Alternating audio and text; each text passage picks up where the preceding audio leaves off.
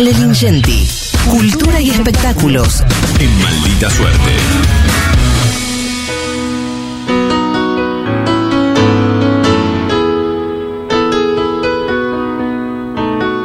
Goodbye, England's rose. May you ever grow in our hearts. You were the grace that placed itself where lives were torn apart. Le damos la bienvenida To our country. al amigo y compañero desde España, Ale Lingenti. Buenas tardes, Lingenti. ¿Cómo te va? Buenas tardes, buenas tardes para todos. Ahí, ¿cómo andan? Muy bien. ¿Qué estamos escuchando? Eh, estamos escuchando Candle in the Wind, el tema de Elton John, que Sí, es sí. una canción que Elton le dedicó a Lady Di. ¿Eran amigos o no? Muy bien. Sí, ¿Cómo la sabe? eran amigos, eran amigos y por otra parte, me parece muy oportuno que es casualidad, naturalmente, ¿no? Sí.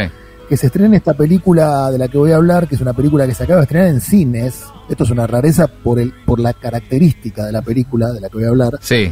eh, que se llama The Princess, Lady Di, se llama aquí, es un documental. Eh, me parece oportuno porque hay algo de la conexión que Lady Di tenía con el pueblo inglés, eh, que es, es probablemente uno pueda trazar una analogía por distintas razones, ¿no? Porque Mm, Lady Di no era política, aunque alguna política hizo, claro. eh, con la claro. que tiene Cristina con la gente.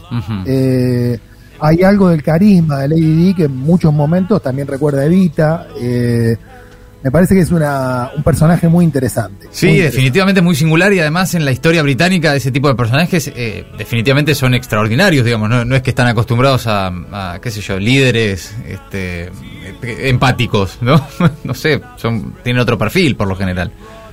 Por supuesto, sí, sí. A los liberales de aquí les gustan los más sofisticados, tipo Churchill. Claro, eh, pero claro. bueno. Sí. Eh, Lady tiene una conexión impresionante con la gente y se acaba de estrenar, como te decía, eh, en muchos cines, no solo en, en la capital federal, sino también en Avellaneda, en Luján, en Merlo, en Pilar, en Mendoza, en Maipú, en Neuquén y en Rosario, en todas salas de, de esos lugares.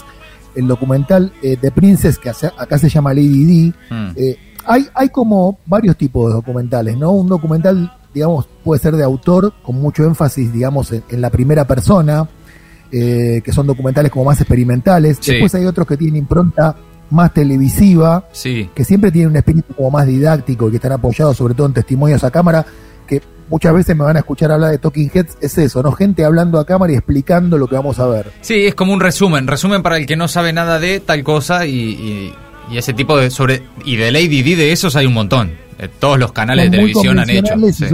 Son- sí, son muy convencionales y son un poco aburridos. Mm. Y después hay un tercer tipo de documentales que a mí me gusta mucho, que es el documental basado exclusivamente en material de archivo, pero obviamente que con la selección y la edición que haces de ese archivo vos estás diciendo algo. Sí, claro, sí. ¿Y este es el Yo caso? acuerdo- Sí, es el caso. Yo me me acuerdo eh, que en el Bafisi vi un documental llamado Mother Dao, Mm. eh, que, me, que me hizo ver muy claramente eso. Era un documental de un holandés que tomaba toda la, todo el, el, digamos, eh, la propaganda que hizo eh, Holanda como colonia en África y lo volvía, digamos, en contra. Usando la- eso- ese mismo material de archivo, te contaba la historia, pero no desde el punto de vista colonial, sino desde el punto de vista de los africanos. Claro. Era muy interesante. Claro, claro. Y en, y en este caso lo, lo que hace esta película es reunir un montón de material de Lady Di de la intimidad. Igual hablar de intimidad en el caso de Lady Di es difícil, ¿no? Eh, porque Sí. tenía una vida un poco, medio que la realeza te obliga a una especie de vida semipública. Sí, definitivamente. Sí, en el caso de Lady Di, lo que por ahí, eh, de, de su intimidad, sobre todo después de la muerte, empezaron a circular un montón de, de informaciones, revelaciones sobre cómo era el trato, ¿no? Especialmente, digo, me parece que, que ahí es donde estaba don- donde estaba el dato de la vida privada, de cómo la trataban a Bueno, ella eh, en la eh, intimidad. Este documental deja muy en claro que, que, digamos, el casamiento tuvo que ver con una necesidad de la corona británica de Mm. generar un sucesor muy rápido. Eh, Claro. Lady Di, cuando se casó, Diana, la princesa de Gales, cuando se casó con Carlos, era muy jovencita.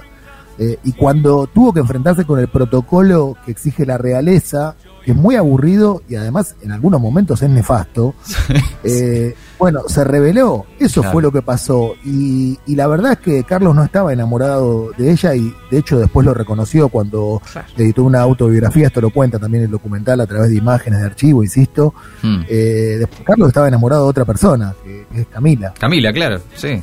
Claro. La actual esposa, Eh, ¿no? De- Sí, Sí, sí. Claro. Sí. No tardó mucho, sí. digamos, después de la muerte de Claro. Lady Di en juntarse con ella. digamos. Ujú. Incluso- Nadie me eh, preguntó, yo me hubiera quedado con Lady Di, pero bueno, ya que estamos, lo digo. Y bueno. Sí, bueno. Y pero anda a pero por un montón de razones, ¿eh? Sí, pero anda a saber, ¿no? Esas cosas en la intimidad uno nunca sabe. No. Claro.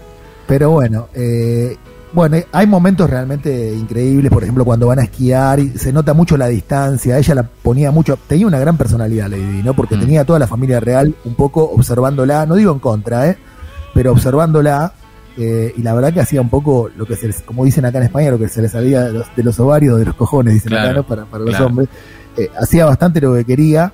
eh, y la película lo, lo registra lo registra muy bien todo eso, ¿no? Eh, en el recorte que hace el director, que se llama Perkins, de apellido, eh, hay mucho de tributo y de veneración a Lady Di, eh, pero también hay una idea de exponer como una grieta, digamos, en torno a su figura, porque una parte de la sociedad inglesa veía como una osadía este desafío a los protocolos de realeza y había una parte más, más apegada al canon Mm. que, que la veía ella como una demasiado osada y la criticaba. ¿Cómo aborda el Eh, documental esta idea de que eh, Lady Di además eh, reenamoró o, o por lo menos volvió a acercar toda la idea de este, el rey, nada, La corona, la ¿no? corona a la- a- a- al pueblo, ¿no? Que, que parecía estar bastante alejado hasta que llega Lady Di y ahí es como que vuelven a enganchar Sí. cier- cierta cercanía de vuelta con, con su reinado, Sí, ¿no? lo, lo que es paradójico, porque a, a mí naturalmente, digo mi experiencia personal y los escucho a ustedes, a mí personalmente es un personaje que me cae bien y que me gusta, Sí. me gusta su tránsito por la realeza, por lo que provocó, Sí, sí. provocó, digamos, pero al mismo tiempo digo, si lograba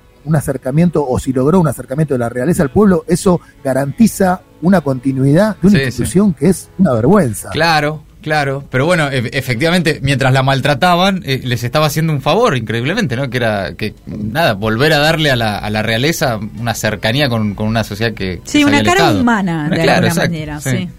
Sí. No hay una explicación sensata de, de por qué pasó esto con Lady Di. Ella era una persona muy empática. Está el, el famoso encuentro cuando todavía no estaba del todo claro eh, los efectos, digamos, y, y los contagios de- del HIV como eran. Y ella Mm. estaba abrazándose con pacientes con, con HIV en hospitales. Cierto. O sea, en un momento en el que en el que eso todavía era un poco tabú, en serio, eh, aunque Sí, parezca sí. mentira. Sí, claro, sí, Eh, totalmente. Y hay, hay una cosa muy loca que me parece que habla muy bien de la, de la inserción que tenemos en los medios de nuestro inconsciente, que la gente critica, hay muchas, muchas personas que aparecen en el documental criticando el papel de los medios que fueron fundamentales para la tragedia de la muerte de Lady Di. Claro. Recordemos que murió perseguida por paparazzis Sí. En París. Sí. en París, exactamente. eh, pero la misma gente que critica a los medios es la gente que después compra esos medios, que compra The Sun, que compra los medios, digo, porque se agotaban todas las ediciones. Y de hecho, en el documental hay gente quejándose de la persecución de los paparazzis y yendo a comprar el diario Sí. en el que se cuenta la muerte de Lady Di. Quiero decir, hay Sí, una sí, inserción en el inconsciente de la gente de los medios, que también es un tema muy actual. Sí, claro, eh, sin dudas. Es Eh, muy, muy importante. Hay algún documental, ya no sé porque son tantos los de Lady Di, que, que- que recuerdo haber visto que relata cómo incluso los propios editores de, de esos diarios eh, explicaban cómo todos los días tenían que poner en tapa algo de Lady Di porque era garantía de vender mucho. No, importe- no importaba qué, no importaba si era cierto o no, si era... No importa, había que poner algo de Lady Di porque eso vendía. Sí. Es muy difícil desmontar, eh, desmontar todo el aparato, digamos, el funcionamiento de, o, o- o la influencia de un aparato mediático muy fuerte, en este caso usado, digamos, para hacer sensacionalismo, pero digo, si querés trazar el paralelo en Argentina, es obvio, ¿no? Sí, sí, sí, Eh, sin duda. Sí, sí. Bueno, escucha, también- eh, sí. por otro lado, como para ir finalizando, eh, no recuerdo antecedentes, tal, tal vez es poco común, de un estreno así en tantos cines argentinos de, de un documental, ¿no? Y, y en particular, bueno, este.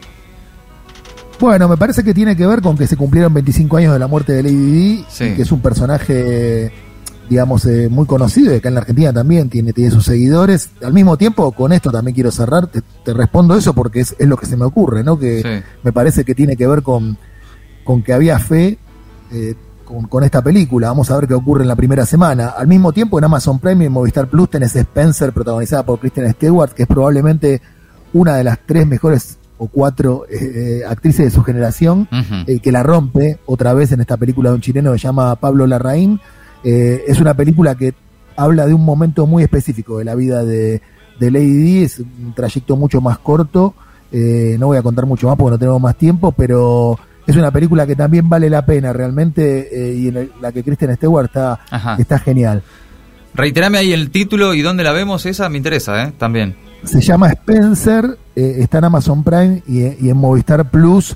eh, Bien. Y insisto, está muy, está muy bien Kristen, Kristen Stewart. Tiene un, un inicio impresionante con ella cantando. Bueno, veanla la película eh, en un descapotable por el campo. Es una película también muy glamorosa, Ajá. pero al mismo tiempo también muy profunda sobre el personaje. Y, y esta actriz para mí es una maravilla.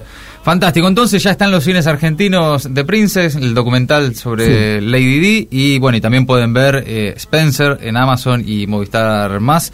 Eh, dos Exacto. películas a 25 años de la muerte de Lady D recomendadas por nuestro amigo Ale Lingenti. Ale, querido, muchas gracias. A ustedes. Abrazo grande.